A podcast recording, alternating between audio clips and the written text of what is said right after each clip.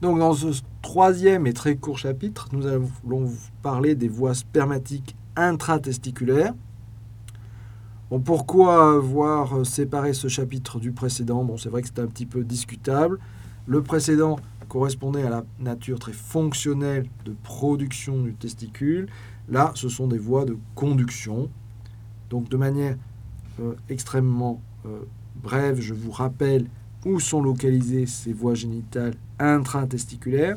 Ça correspond donc au tube droit qui euh, collecte les différents tubes séminifères d'un même lobule et qui vont permettre d'acheminer les spermatozoïdes donc de ces tubes séminifères vers le rététestis et le rététestis, donc une sorte de labyrinthe dans lequel les euh, formé de petits canaux jointifs, au niveau desquels euh, les euh, différents spermatozoïdes provenant de différents lobules vont pouvoir se mélanger et ensuite sortir du testicule par l'intermédiaire des canaux efférents que nous verrons dans le chapitre suivant.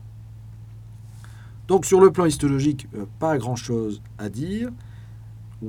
Donc les tubes droits sont dans leur partie la plus proximale formés par des cellules de Sertoli qui vont avoir une taille progressivement décroissante et qui vont se continuer par l'intermédiaire d'un épithélium cubique simple reposant sur une lame basale et à l'extérieur, vous n'avez plus le délicat tissu conjonctif cellulaire de l'interstitium, mais vous avez un tissu conjonctif dense, non orienté et vascularisé.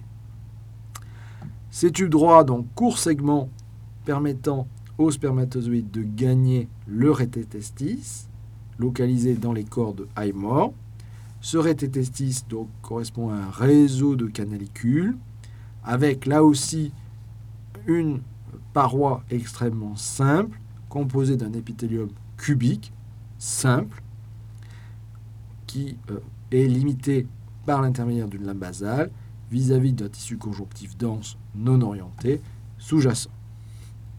Donc vous avez ici une microphotographie d'un corps de Highmore, donc pris sur un ouvrage. Et ensuite, euh, euh, ce rététestis donc, va se prolonger par l'intermédiaire des cônes efférents. Et en fonction des sujets, on va trouver entre 10 et 20 cônes efférents euh, permettant aux spermatozoïdes donc de sortir du testicule pour gagner la coiffe épididymaire, encore appelée épididyme. Voilà, je vous remercie pour votre attention pour ce très court chapitre.